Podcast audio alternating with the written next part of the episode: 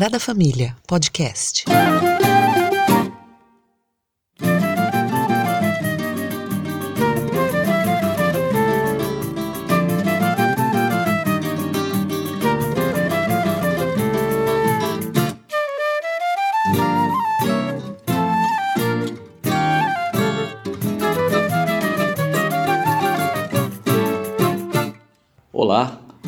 Esse é o 13º podcast do Coletivo A Sagrada Família.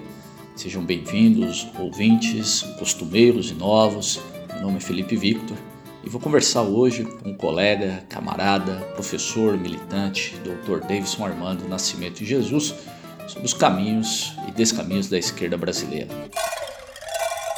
Caminhos e descaminhos da esquerda brasileira. Entrevista com o professor doutor Davidson Armando Nascimento de Jesus.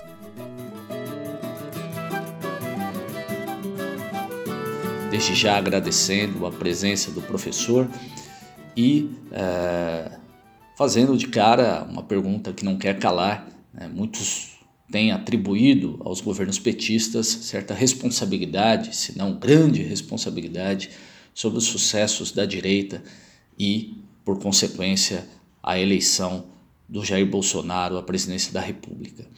E é claro que é, muitos encontram as raízes dessa responsabilidade nas ações do próprio governo Lula, iniciado em 2002 e que se estendeu por dois mandatos até 2010.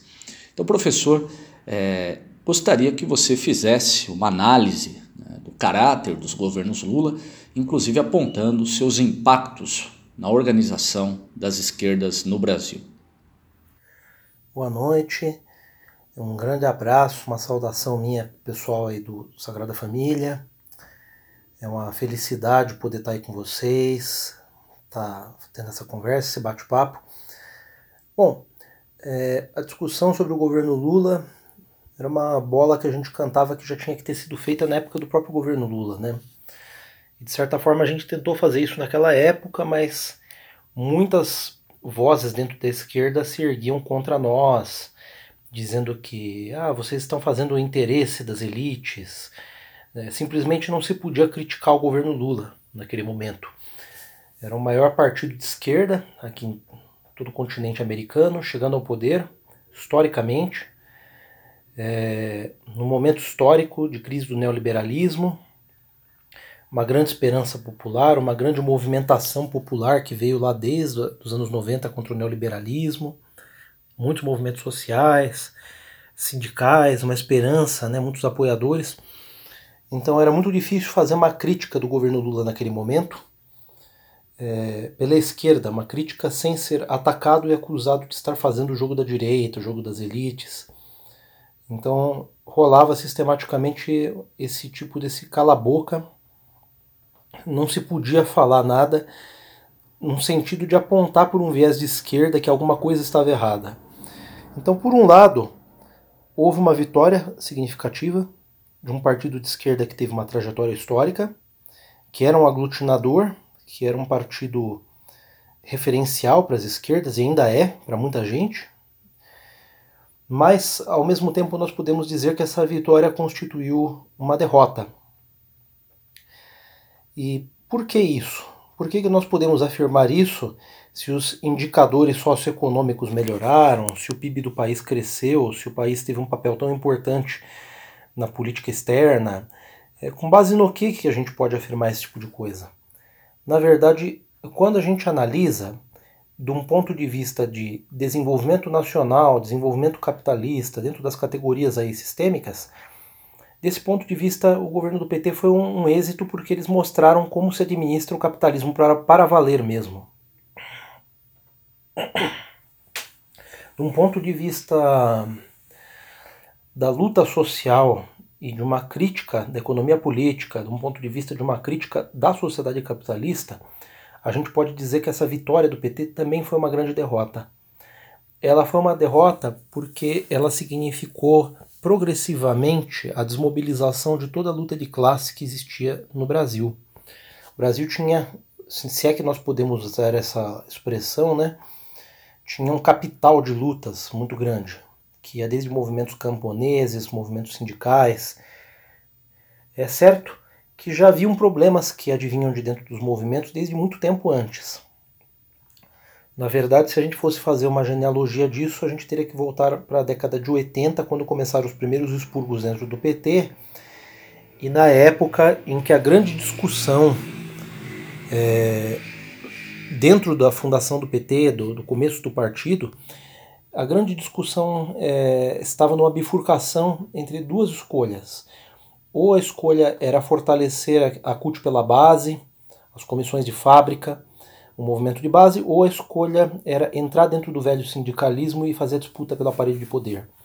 E o, o grupo que venceu essa disputa, na verdade, foi o grupo que pretendia entrar dentro da estrutura de poder. Então essa derrota já começa ali para 83, 84. O partido já vai direcionando seus esforços nesse sentido. E no momento que o partido chega no poder, ocorreu uma série de mutações dentro da, da, da esquerda. Em primeiro lugar, porque é um partido de esquerda que, para chegar ao poder, fez aquela carta famosa e famigerada, no qual ele se comprometia com os bancos, se comprometia com o capital financeiro, com os grandes capitalistas. Na verdade, ele prometia que ia fazer um governo comportado. Né? E o pior de tudo é que ele prometeu e cumpriu. Fez um governo completamente comportado e em acordo com os bancos, o capital, o setor empresarial, com as classes dominantes. Ou seja, o governo do PT, o, governo Lula, os, os governos Lula e, por extensão, governos Dilma, foram governos de conciliação de classe, foram governos em que a esquerda se conciliou com o capital, em que ela assumiu o poder dentro de uma crise capitalista enorme, um esgotamento do crescimento econômico, esgotamento do modelo neoliberal, então a esquerda assume o poder e passa a fazer uma gestão do capitalismo que seria uma gestão assim, praticamente um, um social liberalismo. Praticamente um social liberalismo, exatamente porque é, não abdica do, do caráter neoliberal, né? medidas privatistas, uma série delas continuam dentro das reformas da Previdência, política de fundos de pensão, mas um liberalismo com alguma coisa social, algum tipo de política de inclusão social. Então, também emerge naquele momento um populismo de esquerda, um tipo de um populismo dentro da esquerda, e que foi se construindo com um messianismo ao redor da figura do Lula, né? um messianismo político ao redor dessa ideia de uma figura de um grande pai, né?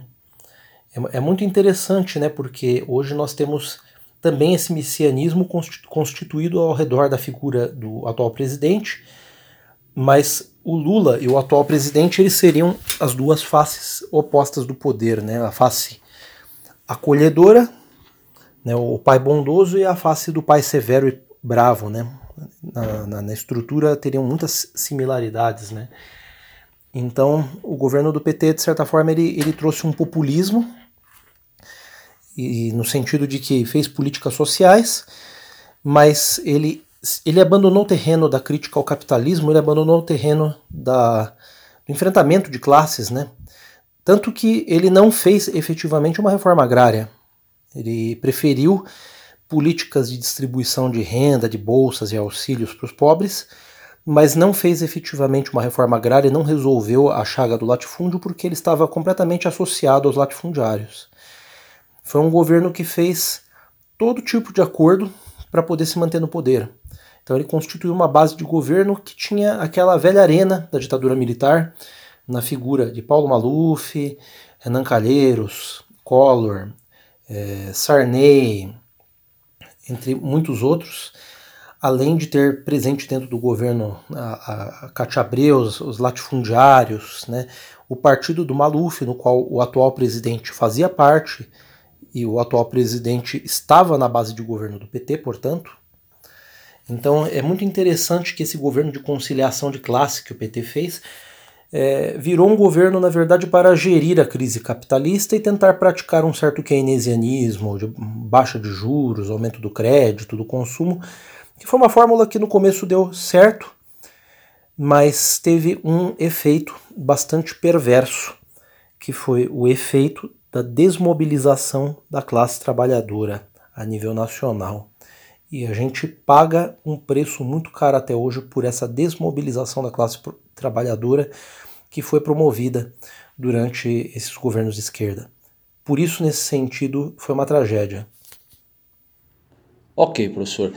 E é interessante você tratar dessas questões a respeito dos impactos né, que os governos Lula tiveram nas esquerdas, porque de alguma maneira isso também aponta para as análises que você faz a respeito do ano de 2007. Aliás, em outros meios você trata do ciclo de lutas desse ano como um momento decisivo para os caminhos né, que a esquerda tomaram desde então. Então, em cima disso, eu gostaria, né, até insistindo um pouco mais na pergunta anterior, que você contextualizasse esse ano de 2007. sei que você retraz né, questões relacionadas ao primeiro governo Lula. Então, que você contextualizasse esse momento histórico e detalhasse mais especificamente esse momento uh, da nossa história recente. Bom, o... essa pergunta remete ao começo do governo Lula no qual houve também uma desilusão muito grande dentro das esquerdas. Os setores mais combativos, logo nos primeiros meses, viram reforma da Previdência, vindo com fundos de pensão, com medidas que taxavam os inativos, medidas que eram antipopulares, e o governo do PT fazendo todos os esforços para, aguardar, para agradar o mercado financeiro. E então começou a surgir toda uma movimentação principalmente em oposições sindicais, movimentos de luta por terra, é, de luta por moradia, começou a surgir uma oposição de esquerda ao governo porque enxergava que o governo fazia uma conciliação de classe e prosseguia com políticas é, liberais nesse sentido. Então, o ano de 2007 foi o culminar, foi o, o ápice desse processo de lutas que surgia dentro das oposições sindicais, dos movimentos sociais, questionando esses rumos que, que, que ocorriam.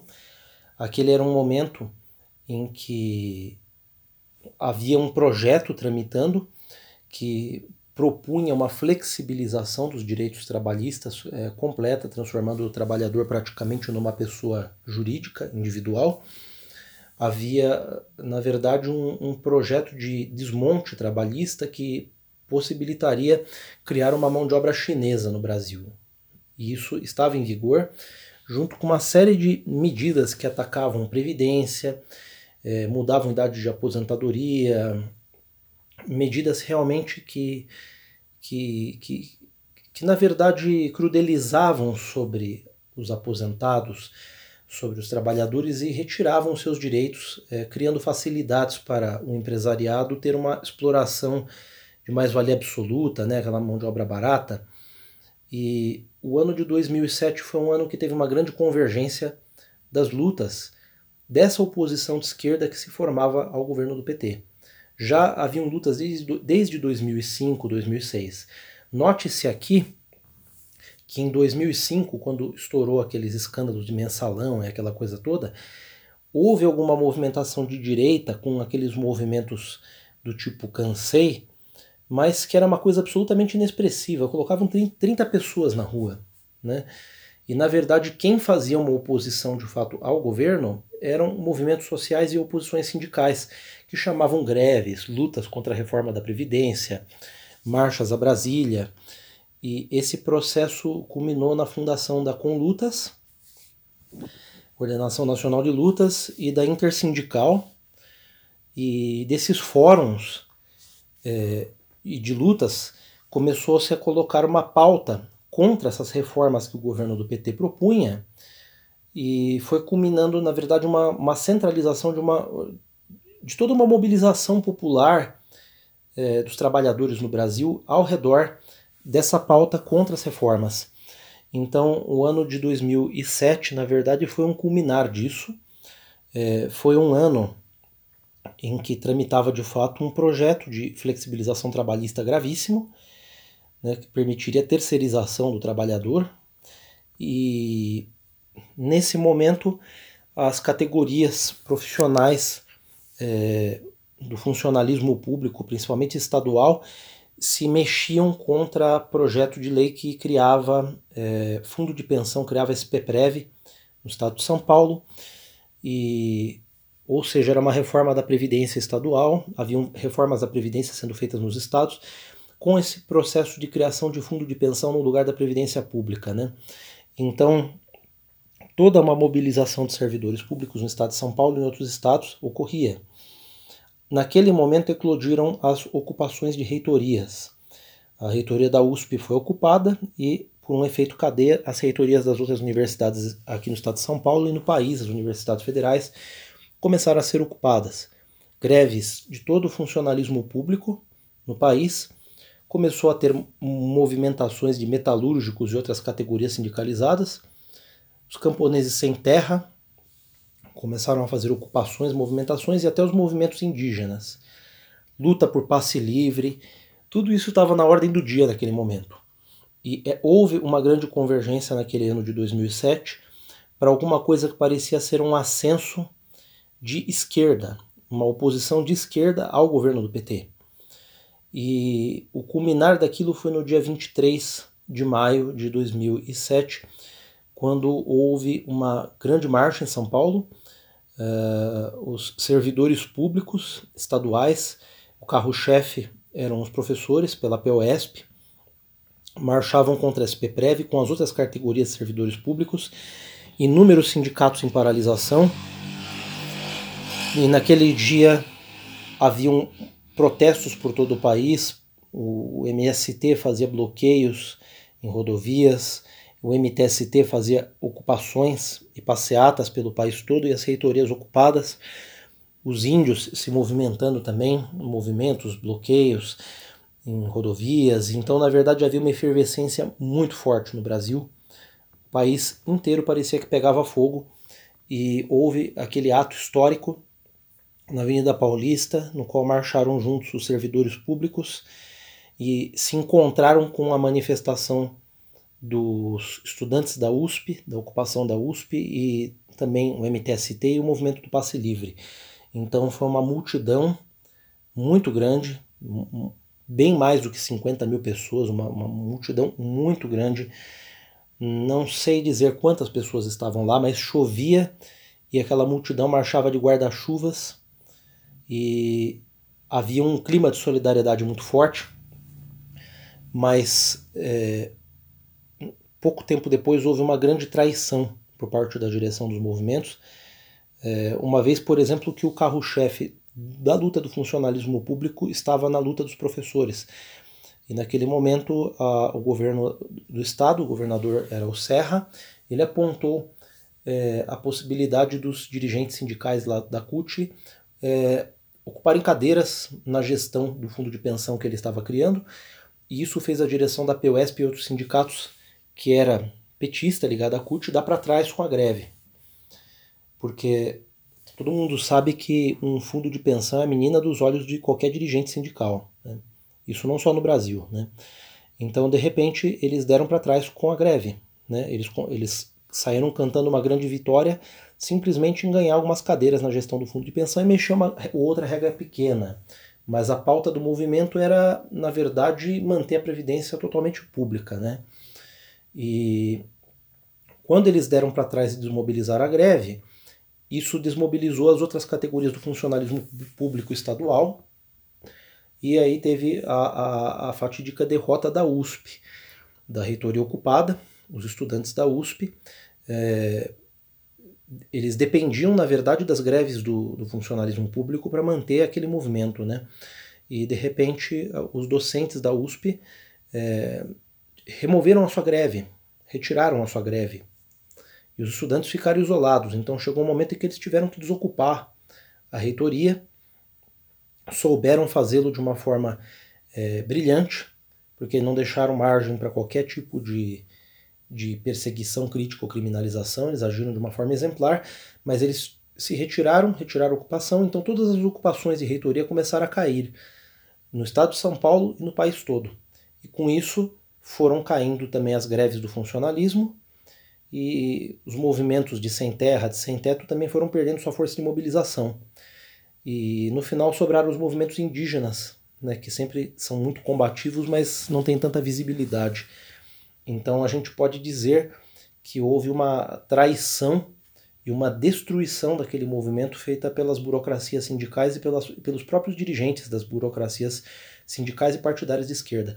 Agora, chama muita atenção o fato de que nas oposições sindicais é, havia uma forte presença de partidos de, de oposição de esquerda, como o PSTU e o PSOL, e que naquele momento eles poderiam ter feito uma gritaria e ter denunciado essa, essa uh, capitulação das burocracias sindicais petistas aos fundos de pensão. E eles não denunciaram isso. Então fica aquela hipótese no ar: por que, que eles, eles não denunciaram isso? Por que, que eles não fizeram uma gritaria e não mantiveram a mobilização se eles eram um setor dinâmico? Né? Por que, que eles fizeram isso? Será porque eles esperavam é, amanhã conquistar a sede de sindicatos grandes, como a POSP e outros, e poder sentar nas cadeiras dos fundos de pensão? Então isso fica no ar, mas a partir daquele momento houve uma bifurcação. É, naquele momento ficou claro que a burocracia petista contou com uma colaboração até dos partidos menores de esquerda, que pareciam ser oposição, e começou-se a abandonar um projeto de fazer uma luta, uma luta direcionada dos trabalhadores de oposição. Soma-se a isso que teve o Congresso de Fundação da Conlutas, que foi um tratoraço é, feito sobre qualquer dissidência. A Conlutas ela nascia muito rica, muito plural de grupos e de tendências, e a tendência hegemônica ao redor do PSTU simplesmente impôs o seu programa e silenciou as outras vozes dentro da Conlutas. E a Conlutas, como resultado, ela se esvaziou muito rapidamente e aí já houve o racha no movimento de oposições sindicais, nascendo a Intersindical. A própria Intersindical rachou, né, porque havia um grupo que queria transformar a Intersindical em Central Sindical, um grupo mais ligado à via institucional, PSOL, e tudo, e, e havia um, um, outro grupo é, ligado à SS e, e ao PCB que defendia que a unidade das centrais tinha que se dar na ação, um calendário de ações, de lutas, mas isso acabou gerando a existência de duas intersindicais. Então esse movimento sindical de oposição foi fragmentando. A, a unificação proposta entre conlutas e intersindical ela não avançava porque ela não se dava por um programa de base, né? É, na verdade, havia uma tendência a ser um processo de cúpula. Então aquele movimento de base foi se esvaziando e a partir dali, daquele momento de 2007 em diante, a esquerda parece que ela foi absorvida pela lógica governista.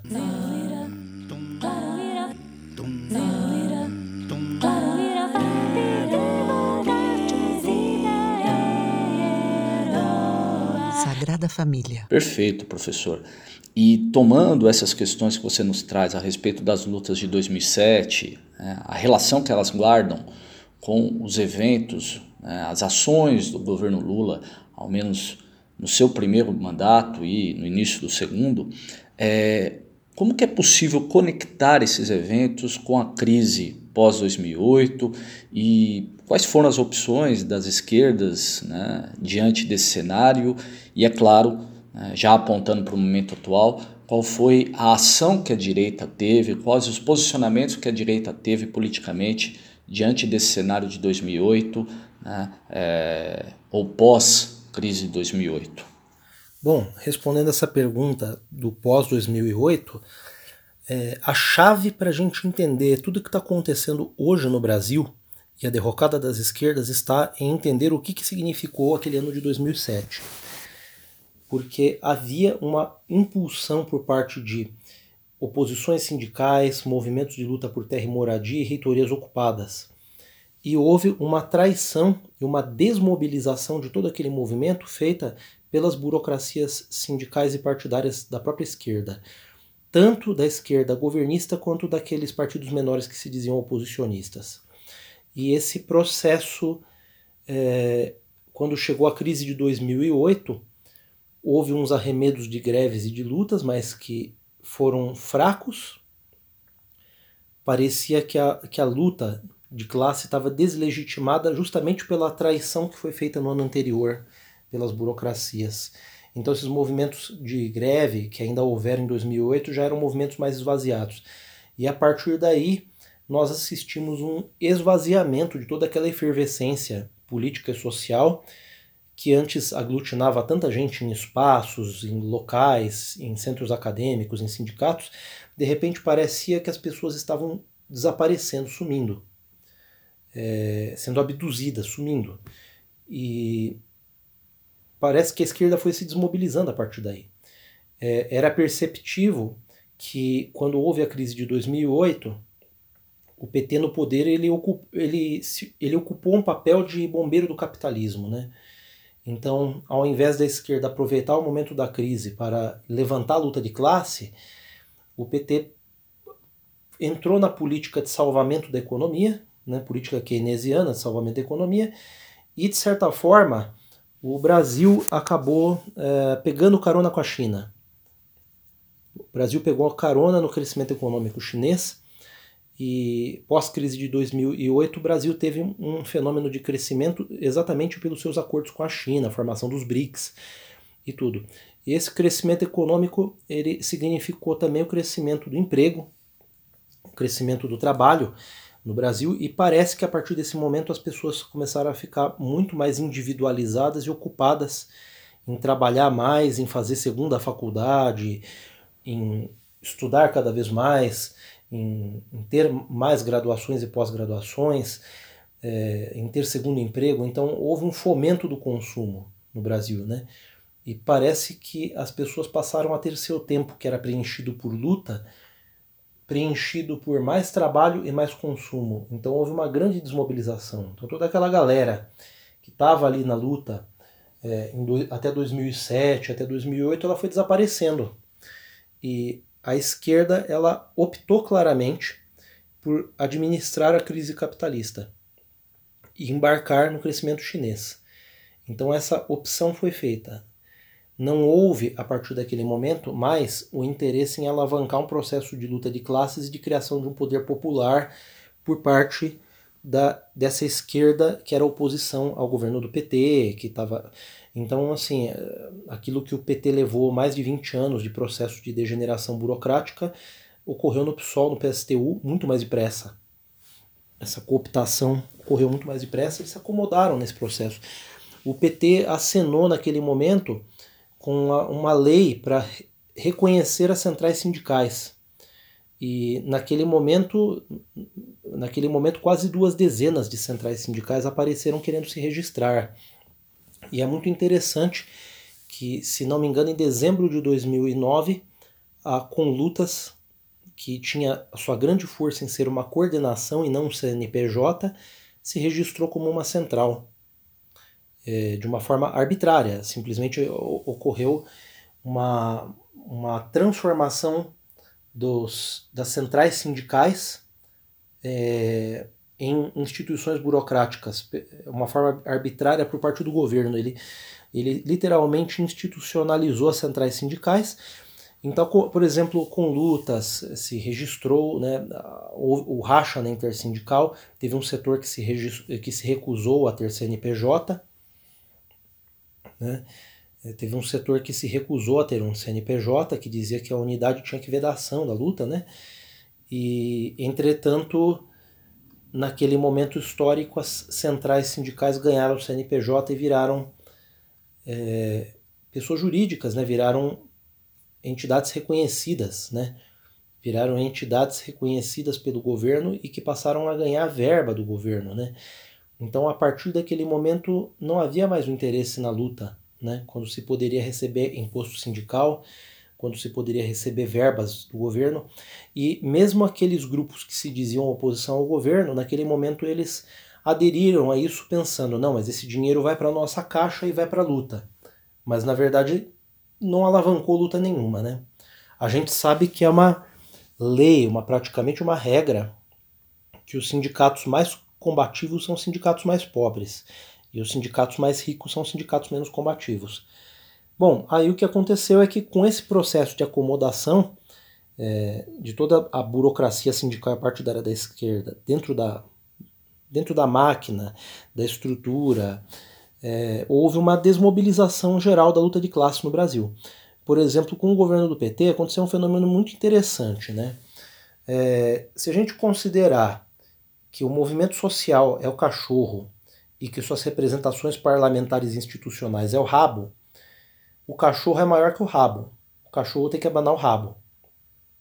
Só que quando se formou um governo de esquerda, esse aparato institucional da esquerda no poder, ele foi inchando tanto, com tantos assessores, com tantos cargos, que o rabo ficou maior que o cachorro, e o rabo passou a abanar o cachorro.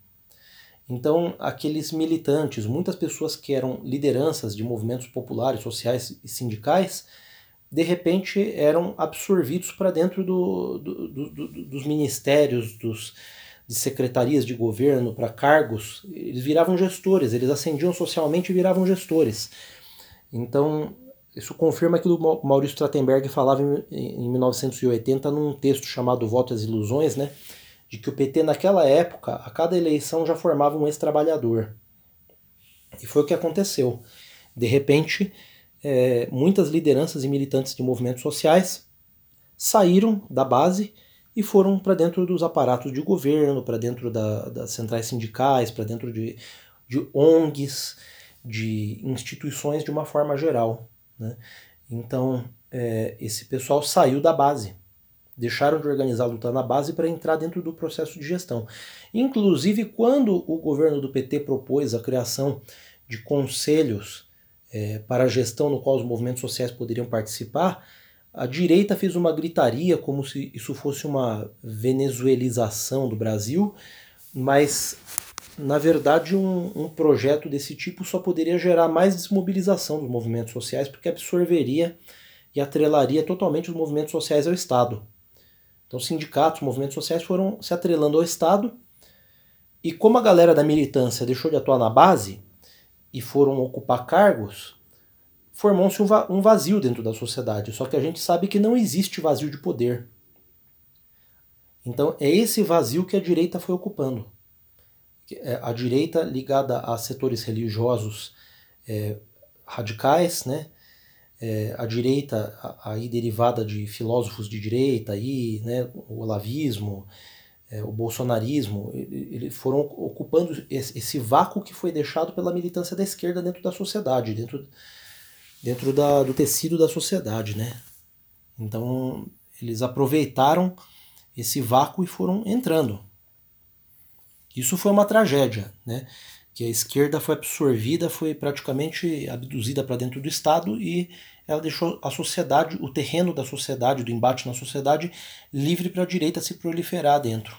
Aliás, é interessante essa sua análise, professor, porque mostra justamente é, como as ações do governo, é, em conluio com o grande capital, é, esvaziaram as lideranças é, da esquerda junto às bases e abriram espaço para essas ações da direita, o que de alguma maneira também nos leva a pensar no protagonismo que a direita adquiriu posteriormente em 2013 e como, né, e muitos analistas apontam para isso, como isso teria contribuído né, para a, a vitória de Jair Bolsonaro em 2018. Então, em vista disso, eu gostaria que você falasse, né, uh, nesse último momento, não derradeiro propriamente dito, né, outras conversas espero que tenhamos, é, mas eu gostaria nesse momento que você falasse um pouco do cenário político nacional a partir dessas manifestações de 2013, sem abdicar, evidentemente, de toda a análise que foi feita até aqui, como isso, na sua visão, repercutiu para o cenário de 2018, né, inclusive mapeando as forças, né, a correlação de forças uh, ou as correlações de força que se articularam né, nesse período aí entre 2013 e 2018, tanto à direita quanto à esquerda. Bom, falar de 2013 é preciso dizer que a raiz do desastre que começou a partir de 2013 está naquela traição toda burocrática que aconteceu em 2007. Então nós temos que olhar para 2007. É impressionante o silêncio das pessoas sobre 2007. As pessoas parecem que não se lembram que aquele ano de luta existiu. Ninguém escreve a respeito, ninguém fala. Teve até gente aí que escreveu livrinho falando sobre 2013, como se fosse um grande movimento, mas uh, o, o que aconteceu em 2013, bom, depois de 2008, depois da desmobilização do movimento de 2007, 2008 e esse processo todo de cooptação da esquerda para dentro do Estado, dentro de um governo de conciliação de classes e essa burocratização e esse esvaziamento dos movimentos de base, né, porque a esquerda deixou de fazer a lição de casa, ela deixou de fazer o trabalho de base e ela virou uma esquerda cada vez mais governista. Então, quando ocorreu esse processo de esvaziamento, é, ocorreu a coisa mais lógica, né? Não existe vazio de poder e a direita foi ocupando espaço. E a direita fez uma leitura muito mais correta do que a esquerda. Ela percebeu a crise, é, a perda de fé da população, por exemplo, nas instituições. Por exemplo, o crescimento do voto nulo, da abstenção eleitoral eram evidentes naquela época. Né? E ninguém avaliava seriamente isso, mas parece que um certo setor da extrema-direita soube avaliar esse tipo de coisa, que a população estava perdendo a crença no, nas instituições, porque a população tentou com PSDB, não deu certo. Tentou com o PT, viu uma inserção no consumo, etc., mas a classe trabalhadora não se viu emancipada, ela se viu consumindo mais, mas trabalhando mais ainda. Então, a partir desse momento, a direita fez uma leitura correta. Essa nova direita, eles perceberam que a população estava desacreditando das uh, instituições. E eles souberam jogar de forma, de forma outsider né? É, o bloco conservador que se formou, formou como um intelectual aí, orgânico, aí, nesse termo gramsciano, né? Então parece que a, que a direita leu Gramsci melhor que a esquerda.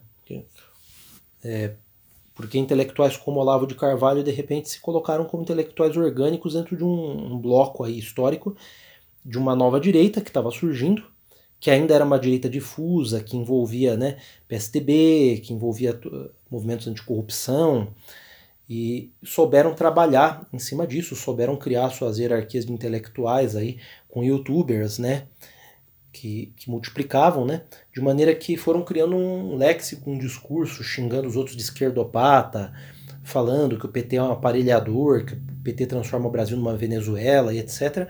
E esse discurso foi chegando nesses garotos youtubers, foi chegando nos pastores, virou um léxico aí que chegou na população, no pastor, no motorista de ônibus evangélico. Isso chegou muito longe na população, isso foi ganhando base esse discurso. Esse discurso de que tem um marxismo cultural, de que tem uma infiltração do Fórum de São Paulo em tudo, esse discurso começou a ganhar base e dá para perceber que a direita foi extremamente inteligente. A, direita soube é, fazer uma leitura da impressão que a direita foi mais gramsciana do que a esquerda. Porque a esquerda entendeu Gramsci como uma marcha por dentro das instituições. E a direita, a esquerda entendeu Gramsci como marcha por dentro das instituições. E a direita entendeu a ideia de lutar na, uh, dentro da sociedade civil, né? Criando seus próprios espaços. Então a direita foi criando, se criando como uma direita outsider. E a esquerda, a, a direita foi se colocando como antissistema, como outsider, enquanto a esquerda ficou agarrada dentro do poder, cada vez mais descredibilizada por escândalos de corrupção, é, perdendo popularidade a cada dia que passava, sendo desgastada também pela mídia, pelos interesses dos monopólios de mídia, né? E a direita se colocando como uma direita revolucionária, por fora do sistema, uma direita do contra, uma direita que quer romper com tudo. Então, é, evolução política do Brasil, a, nós podemos dizer que 2013 foi o momento que teve uma grande eclosão de descontentamento é, da população com o sistema político. 2013 não foi uma coisa é, é, uniforme. Teve de tudo. Por exemplo, em São Paulo, o movimento começou com passe livre e no final terminou com aquele pesadelo da direita, é, aquele pesadelo ufanista de verde e amarelo, protofascista na rua, batendo em qualquer um que estava de esquerda. Qualquer um que, era, que estava vestido com, com uma roupa de esquerda, de, ver, de vermelho, qualquer coisa assim é, percebemos que em Porto Alegre é, houve uma movimentação que inclusive foi capitaneada por, por, um grupo anarquista organizado que deu linha na esquerda, conseguiram barrar o aumento da passagem e ainda reduzir o aumento da passagem. Mas é, percebemos também que em Belo Horizonte a coisa ganhou um caráter de enfrentamento popular. Houveram pe periferias do Brasil que partiram para enfrentamentos populares na Bahia, em vários lugares. Então teve movimentações que vieram de comunidades de periferia e que foram, é, digamos assim, que é, eles sofreram realmente é, um processo de, de repressão. Eles foram pouco mediatizados, né? Enquanto aquele movimento verde-amarelo fanista, gigante acordou e tudo aquilo, já era um embrião de fascismo e sendo mediatizado, né? Colocado na mídia direto. Então, naquele momento, é, a esquerda é, se afundou ainda mais na cegueira de ficar defendendo a, a qualquer custo o, o governo que estava desgastado. Né? É, dá para dizer que se a esquerda tivesse feito um governo um pouco mais assertivo e perdido o poder em 2010 para, para o PSDB, que nada disso teria acontecido. A esquerda poderia ter voltado para a oposição mantendo aí uma boa dose de legitimidade e apoio popular. Mas não, a esquerda quis ficar agarrada no poder até as últimas consequências, com o seu governo se esboroando, se, se desgastando, se esfarelando, sua base de apoio popular indo para as cucuias, né? Então, a gente pode dizer que a esquerda, de certa forma, perdeu o bonde da história. Fez uma leitura errada da realidade, né? E aí nós vimos a aberração de uma nova direita nascendo, se colocando como antissistema uma, uma nova direita que se coloca como antissistema e a esquerda dentro do poder defendendo o sistema político. Então é uma coisa muito curiosa isso. Né?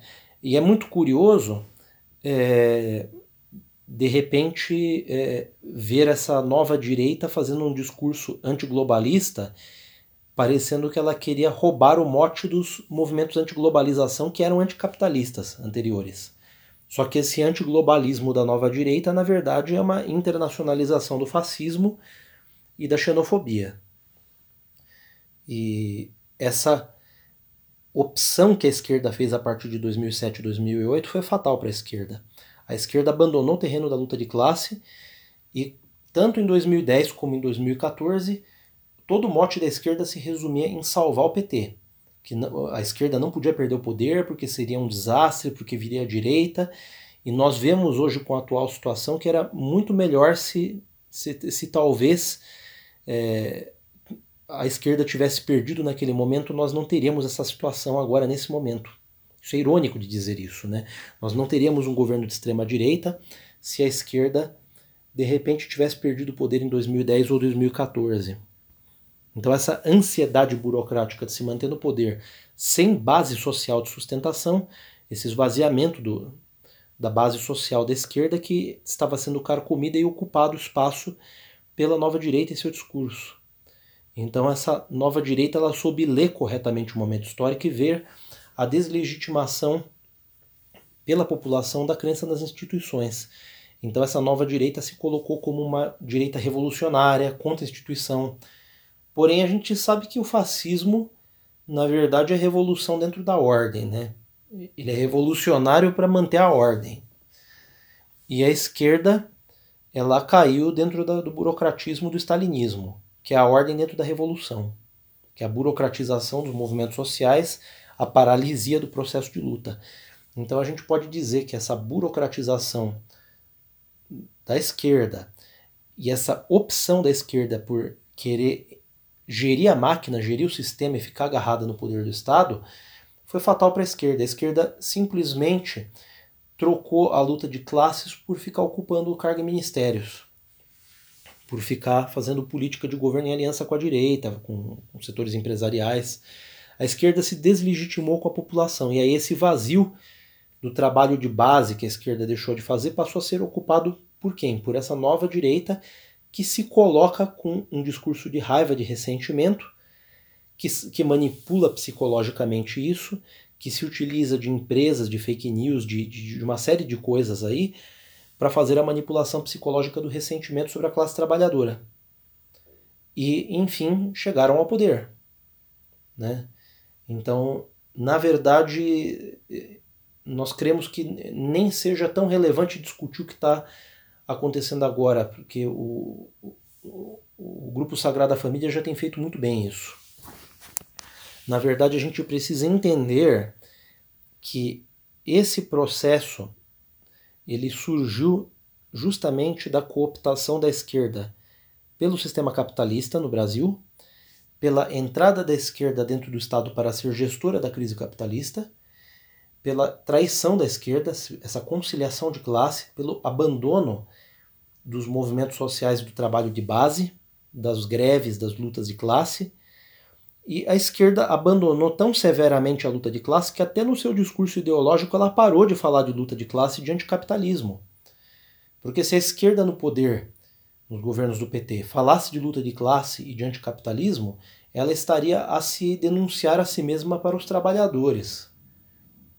Então o que a esquerda fez? Ela simplesmente tirou uma camisa e vestiu outra.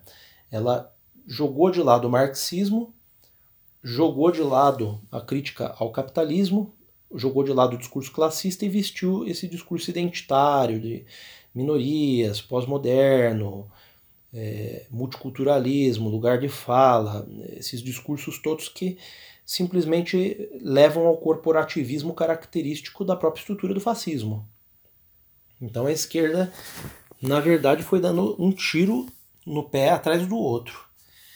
Então essa escolha da esquerda, essa desmobilização das lutas que existiam até 2007 está na raiz do processo de desorganização da classe trabalhadora que culminou na expansão do fascismo posteriormente. Então, basicamente, resumindo isso, nós podemos dizer que a tragédia que nós estamos vivendo hoje, ela foi fruto dessa opção. Né? E na eleição de 2018, na, na verdade, a gente viu o amadurecimento desse processo, é, no qual o candidato de fato da direita não era o candidato que ganhou. Mas os candidatos da direita tradicional não emplacavam. Então, nessa de quem não tem cão caça com gato, e que precisava tirar o PT a qualquer custo, né, que era esse discurso, então elegeu-se um governo de direita radical. Né? E hoje, tem essa, e hoje simplesmente a esquerda se esfarelou no Brasil. Simplesmente não tem mais esquerda. A esquerda não tem capacidade de organizar qualquer tipo de oposição. Ah, o pouco de oposição que tem é organizado, na verdade, por uma luta intestina entre direita e extrema-direita. Que é uma, é uma coisa hilária isso. Eu observar o como a esquerda se esfarelou. O, os últimos é, suspiros de luta da esquerda foi aquele movimento Ele Não nas ruas, que aliás é, é uma gr grande pergunta o que, que aconteceu com todo aquele movimento, porque parece que o gato comeu, sumiu. As pessoas parecem que entraram em depressão, ficam postando selfies na internet com, com lata de cerveja ou, ou, ou poesias decadentes. É, etc., houve uma hiperindividualização, não dá para entender se, se, se, todo mundo cai em crise existencial é, ou, ou, o que, que aconteceu de fato, mas simplesmente a esquerda o gato comeu no Brasil. E hoje a gente tem uma disputa intestina de poder dentro de facções da própria classe capitalista. Então fica essa lição histórica. Ou se cria o poder popular ou se resolve entrar para dentro da máquina e abre esse caminho para a direita depois. Sagrada Família, podcast.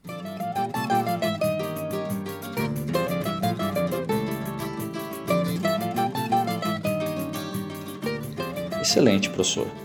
Então, agradeço imensamente pela contribuição. É uma satisfação. Informalmente, os membros desse coletivo sempre podem contar com suas lições, né? seus questionamentos, seus incômodos que nos faz sair do lugar, muitas vezes, e hoje estendemos essa oportunidade aos nossos ouvintes. Então, agradeço mais uma vez a sua presença. Gostaria de agradecer a vocês do Sagrada Família, falar que o trabalho de vocês é um trabalho muito bacana, que tem uma galera que está acompanhando. Deixar um grande abraço para vocês e até a próxima. E esse agradecimento também se estende aos nossos ouvintes, nossos seguidores, novos e mais antigos. Aproveito a oportunidade para convidá-los a acompanhar também os nossos cursos.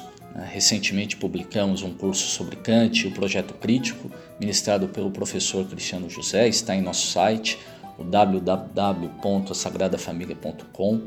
Convido também vocês que tragam seus questionamentos, suas perguntas, elas oportunamente poderão ser levadas aos nossos próprios entrevistados, que, numa oportunidade, poderão também trazer a sua, a sua resposta aos nossos ouvintes. Então, sempre que tiverem dúvidas, sintam-se à vontade para nos escrever, para né, nos questionar. E deixo vocês aqui mais um pouco com Beliscando as Primas, do brilhante, monumental amigo, camarada João Poleto. Um grande abraço, espero todos vocês no próximo podcast. Até lá!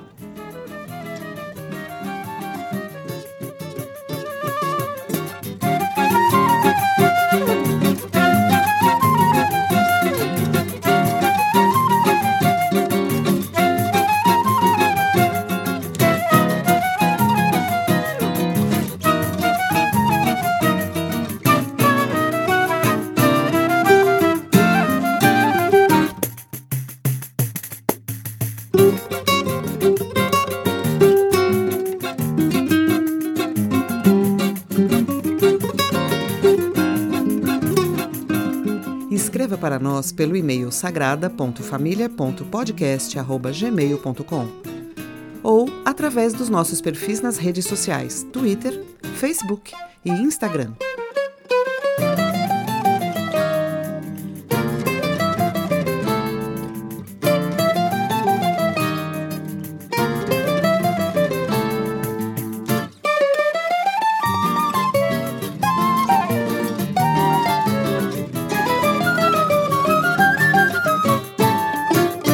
Sagrada Família, podcast.